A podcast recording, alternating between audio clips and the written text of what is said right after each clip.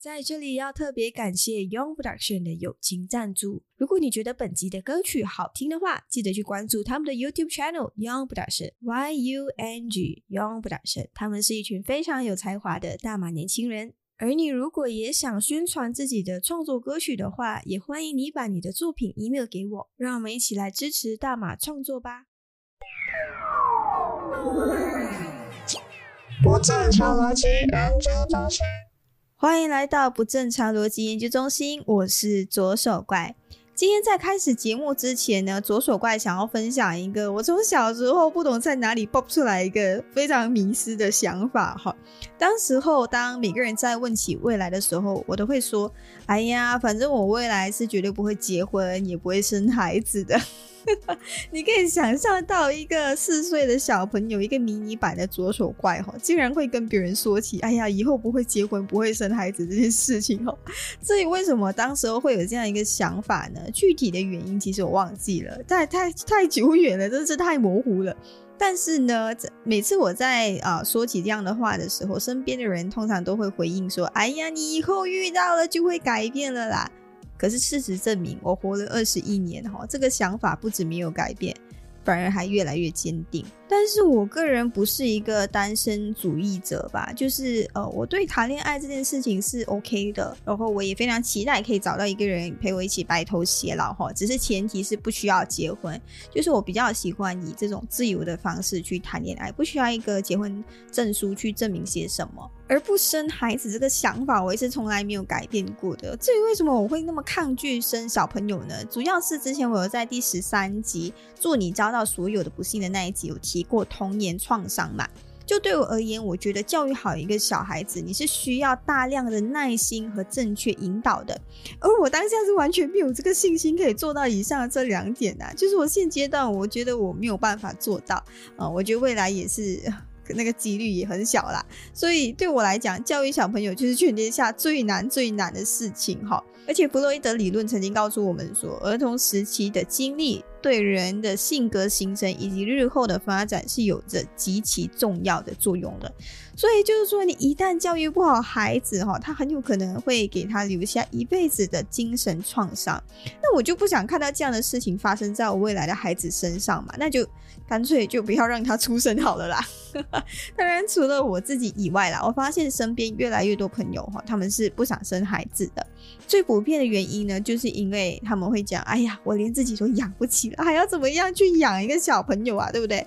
啊，当然除了他们以外呢，其实很多发达的国家，比如好像日本啊、德国啊、香港啊，他们的出生率都是偏低的。原因就是因为生活环境太过于竞争，负担不起等等的问题。当然，除了刚刚上面讲的这个生活负担原因之外啦，之前我还看到一个新闻哦，非常非常的有趣，就是有一个印度男子，他就状告自己的父母，他就告他的父母，他就说：“你们未经求我的同意就把我生下来。” 他告他父母，竟然是因为这个原因，听起来有点不可思议哈。但是你先耐心听我讲完，或许你就知道为什么他会这样做。而这名二十七岁的印度男子呢，他就叫做 Rafael Samuel。他认为哈，世界上所有的孩子生下来都是要受苦的，因此哈，生孩子其实是不对的。他在接受 BBC 的访问的时候，他就承认了，的确啦，生 baby 之前你是不能向他们征求同意的嘛，对不对？都还没有生出来，就算生出来了，你不能跟他们征求同意啊，他们都不会说话，也没有意识嘛。但是呢，他也认为哈，孩子对是否出生是没有任何决定权的，所以孩子并没有欠父母些什么，也正因为这样哈，父母更应该为孩子支付一生的费用。对他所表达的一个想法是这样，因为他认为哈，孩子被生出来他是没有任何决定权的，就是父母决定而已嘛。所以生出来有时候你会逼孩子说，哎，你要养我一辈子啊，还是是我把你生出来啊，是我把你抚养的那么大，所以你应该要听我的话，你应该按照我说的去做，因为我是你的父母，我对你有养育之恩，你听我的话是理所应该的。所以这时候呢，Rafael 他就站起来说，啊，其实我们孩子并不欠你什么，我当时候也。没有赞同要把我生出来嘛，我没有赞同要出生在这个世界上嘛，是你们自己要把我生出来，所以你们更应该为我付支付一生的费用哈。Raphael 上面他的这是他的这个核心思想啦。他还说了一句话哦，他就说你的父母可以去养一头狗，或者是买一个玩具，但是他却把你生下来了，你没有欠你的父母什么，你只是他们的娱乐。啊，其实说到这里的时候，某种程度上我是非常认同的，因为有时候哈，我会去问那些父母，为什么你们当时候要去生孩子呢？大多数的回答就是想说，哦，因为我喜欢小孩子啊，我喜欢跟小朋友玩呢。但是哈，很多时候你要知道，生小朋友跟小朋友玩，那只是那那个只是照顾小朋友的一小部分而已。你要想到你生孩子之后，他可能半夜起来他会闹，他会哭啊，你可能睡觉的时间那就那一个两两个小时，剩的时间你可能要喂奶、擦屁股什么等等的。所以很多父母呢，他们会在生了小朋友之后就开始后悔了，就想说哇，原来照顾小朋友是一件那么那么困难的事情。然后甚至还有人会讲说啊，那我只是想跟他玩啊，生的那件事情我就交给保姆做。其实这是非常不负责任的行为，但是还是会有很多父母犯同样的错误，因为不管是政府啊、社会啊、家庭因素啊，都在鼓励大家生孩子嘛，没有人告诉他们说生孩子是不对的啊，所以他们就认为说哦，生孩子是理所当。当然啦，生了后悔，那就交给别人顾呗，就是会有各种这样的一个问题出现啦。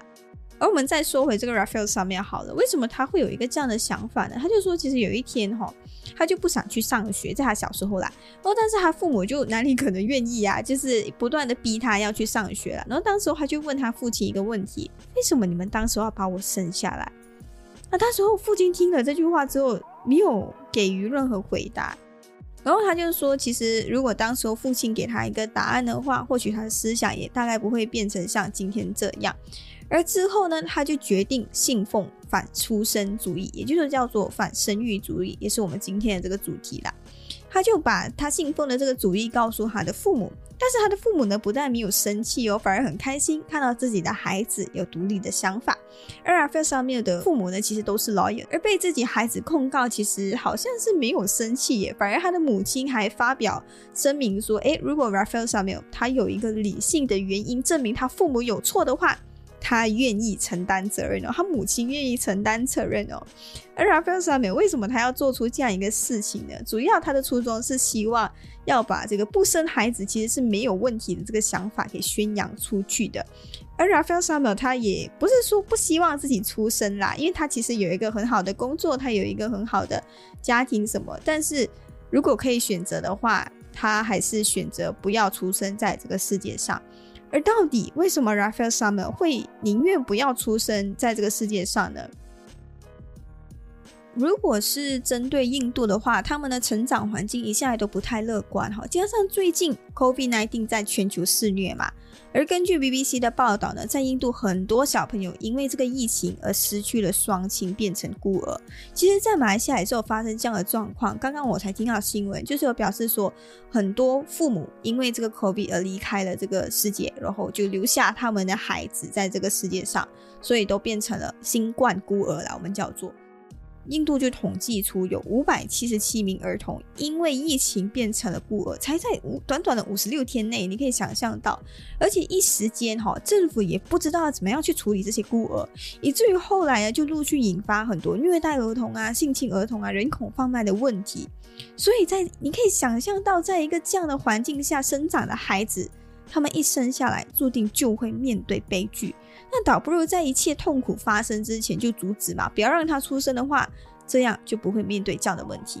当然，除了印度以外啦，基本上就像我刚刚所讲的，全世界都在面临各种灾难和社会问题啊。就比如好像呃环境污染呢、水源污染啊、空气污染呐，我没有办法想象到接下来的后代要怎么样在这样一个环境下健康成长。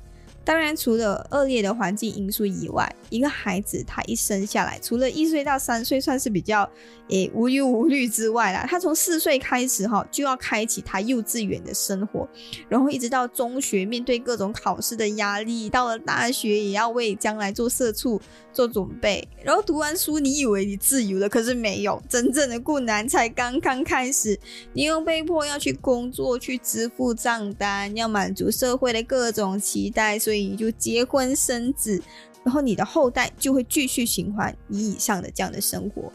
这些事情听起来一点都不陌生哦，可以说是大部分人的一生。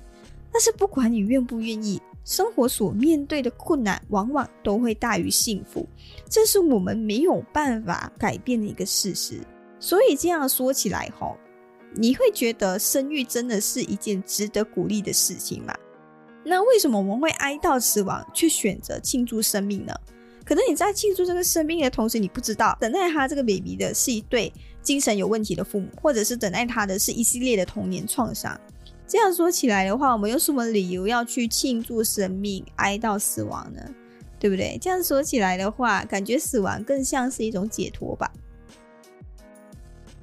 可能说到这里，你会问哈，如果我今天有足够好的条件去养育小孩的话，那是否就代表说我可以生育呢？那就我有更好的条件、更好的环境了嘛？是不是？针对这个疑问呢，其实有一本书叫做《Better Never to Have Been》啊，这本书的作者是来自南非的一个哲学家，叫做 David b e n a d a r。他其实就否定了生育的正面价值，他甚至提倡人类的自然灭绝。他这个哲学思想，我们叫做反生育主义，或者可以说是反出生主义吧。而反生育主义呢，正如其名啊，就是反对所有生命的诞生，并且相信哈生育以及繁衍是道德上的错误啦。啊，这时候你可能就会想到说，哦，Thanos 对不对？一个 snap，全呃宇宙半个人口就不见了。但是其实 Thanos 的这个情况是有一点点偏激的，因为真正的反生育主义者他们是非暴力主张的。例如，好像反生育主义者他们就呃不支持透过暴力实现人类灭绝。啊，因为反生育一开始的初衷就是为了避免让人类再度呃面对更多的痛苦嘛。啊，觉得现在人类已经过得很压力、很痛苦了嘛。如果再用强硬的暴力手段结束生命的话，那不是会带来更多的痛苦吗？对不对？啊，所以反生育主义者呢他们会支持提供自愿性的结束生命选项，比如好像诶，他们支持安乐死啊，或者是堕胎等等的啊。所以说哈，反生育主义的人类灭绝论呢，并不是出于反对人类。而是反对受苦，而对于他们来说呢，节制生育就是减少苦难的唯一手段。可能这时候你会提问哈，呃，生命也不只是只有痛苦嘛，对不对？我们也是有幸福啊，也是有快乐啊。如果你没有出生的话，你连那个经历幸福、经历快乐的可能性都没有了。但是这时候呢，书中就会给你一个回答，就是避免痛苦的重要性往往大过于获得快乐。要怎么样去理解这句话呢？嗯，就比如说，今天我手中有一种药，这个药呢可以让你决定要不要给 A 还是你要给 B 啊。如果你给了 A 呢，你你就可以治愈好他的病痛，让他摆脱痛苦。那如果你给 B 呢，你就可以让现在的他变得更加健康啊，以以便他可以获得幸福啊还是快乐。所以这种情况下，你会把这个药交给 A 治愈病痛呢，还是你会交给 B 让他变得更加健康呢？所以根据这样的情况呢，大多数人会把这个药交给 A，帮助 A 治疗他的病痛，解决他的痛苦嘛。而另一方面呢，给 B 服药似乎也是一种好事啦，你可以让他变得更加健康嘛。但是不提供药物也不会觉得有什么不妥嘛，对不对？所以从这个选项上面呢，我们可以看到哈，我们会倾向于选择避免痛苦，多过去制造快乐。那如果我们知道今天这个 baby 它诞生的话，会面对的痛苦是大过于幸福的话，那我们又有什么理由去正当化生命的价值呢？啊，这就是反生育主义要提出的一个反问跟思想。那这时候呢，反生育主义就会告诉你说，我们应该要做的是让小孩不要出生，避免他们的痛苦，而不是让他们出生之后面对这些痛苦之后，你就讲说哦，没关系，你可以用幸福作为解药。而上面呢，大致上就是左手怪总结对于反生育主义的一个思想。那说完这个反生育主义之后呢，左手怪想到这里分享一下我自己的一个小小的看法了。因为对我而言哈，我的确是没有任何打算要生小朋友的。但是不是因为我害怕我生了他出来啊，他会面对很多痛苦，会为他带来痛苦，还是什么？纯粹只是因为我不想拿起这样一个沉重的责任啦。不过，我个人是非常认同反生育主义主张，人生是痛苦的。我也相信痛苦其实是必然的。所以，如果你认为出生是为了享受、为了追求幸福至上的话，那你很有可能会非常非常的失望。但是如果你认为人生是为了体验的话，那很好，你就像一部电影叫做《Soul 心灵奇旅》，或者我们叫《灵魂急转弯》啊。这个电影里面有一个角色我非常喜欢，叫做 Twenty Two。而如果你认为人生是一种体验的话，那你就会像 Twenty Two 这样找到属于你自己人生的 Spark。既然聊到了这个电影，那我就说下去吧。其实这个电影是我非常非常喜欢，也是身边很多研究人员推荐的一部电影。它是来自 Pixel 的一个 Animation。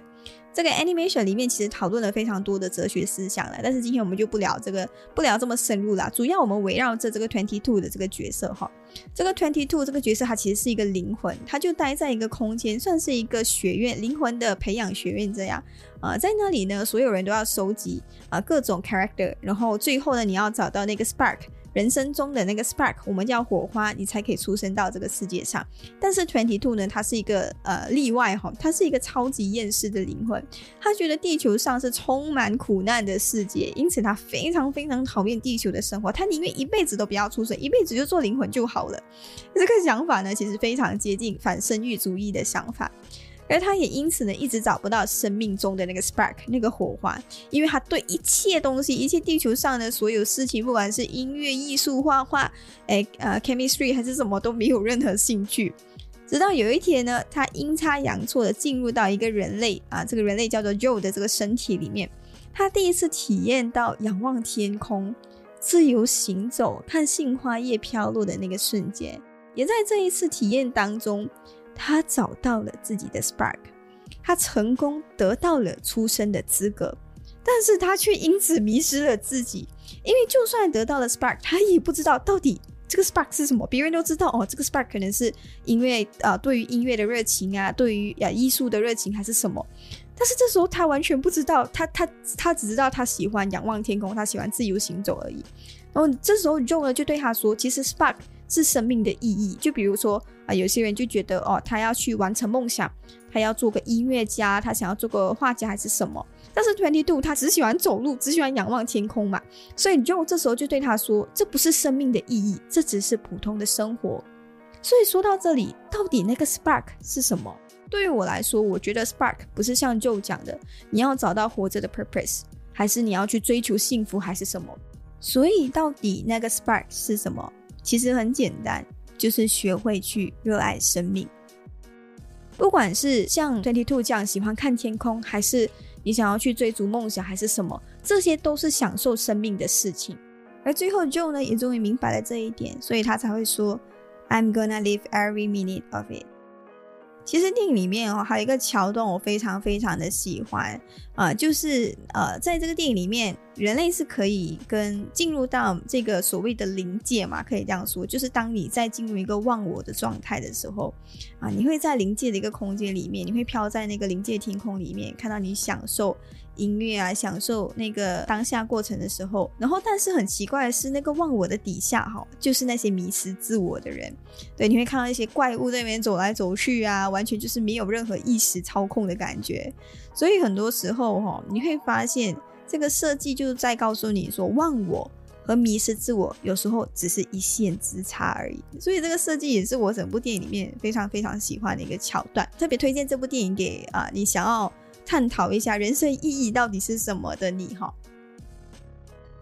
呀，所以说回反生育主义好了。既然人生是不幸福的，那出生就没有任何价值了吗？对我来说，我会觉得反生育主义在这一点有一点太过于放大痛苦，或者说害怕痛苦吧。因为如果你把幸福和痛苦都当做是人生的一种体验的话，或许你不会再为了人生是痛苦的而痛苦了。因为也只有这样，我们才可以和痛苦和解。所以以后你后代要出生的话，你就由他吧。因为不管他接下来要面对的是痛苦还是呃幸福都好，我们要教会他们的是寻找自己的 spark，学会去拥抱生命。而且哈，或许我们每一个人在出生前也会像电影《兽》这样啊，找到一个属于自己的 spark，才来到这个世界的嘛。啊，所以如果你说父母没有经过你的同意把你生下来，呃，其实也不完全是成立的，因为谁也不知道出生前你是不是有做过什么决定。呃呃，敲到手干。OK 啊，我再来过哈，因为谁也不知道你出生前有做过什么决定，说不定你出生前你是同意出生的，对不对？啊，或许你出生前你早就找到那个 spark 呢，并且你非常期待来到这个世界上呢，啊，只是你在日复一日的生活当中你忘记了，你也因此后悔了，因为毕竟出生前到底有经历过什么，我们谁也没有办法证实。但是我个人是不觉得反生育主义是个极端的想法，我反而非常非常欣赏这样一个大胆的想法，因为它成功点开一个我们一直避讳谈论的道德问题，就是我们一向来都认为说生孩子是好的啊，生孩子是对的。但是你想想看，其实有没有可能这是啊那些统治者或者是别人要你想的一个想法？因为政府当然很开心啊，你生越多孩子就可以可以给他们制造更多的劳动力嘛，对不对？啊！但是最后呢，我还是必须强调一点，就是就连我们养宠物，我们都要三思了，更何况是生一个孩子嘛。所以希望在听这的研究人员，或者是你身边有朋友。啊，他们想要生孩子的话，必须要提醒他们不要盲目的为了传宗接代，还是符合社会的要求或者社会的期待而去生孩子。嗯，或者是你想要生一个小孩来跟你一起玩啊，还是什么啊？小孩不是你娱乐消遣的对象，他是一个有血有肉、有生命，会感受到痛苦的一个孩子。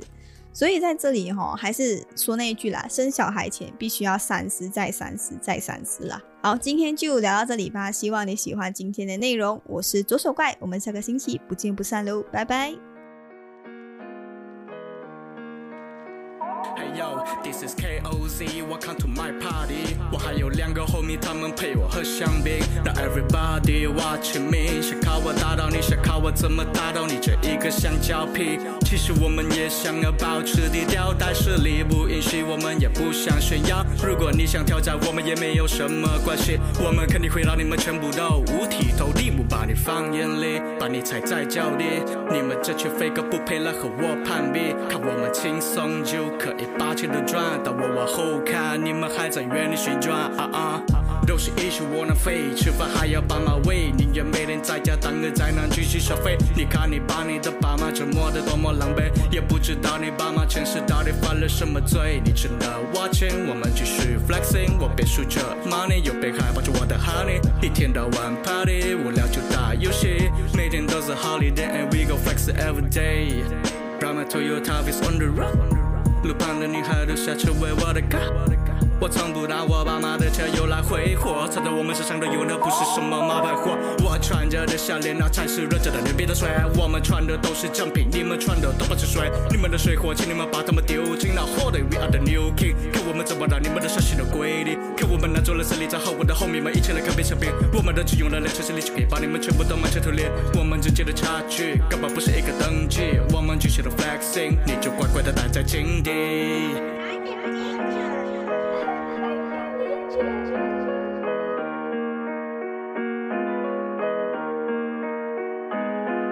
不说大话，也从不说假话。We will keep it real，把说过的话生活化。你们的羡慕和嫉妒，我也没有那么眷顾。我们是珍贵的珍珠，那才是我们真实的面目。We are the hustler，我们每天都很忙，不陪你玩小儿科。你就待在那，就像一只小绵羊，等狼群过来啃你这一只披着狼皮的羊。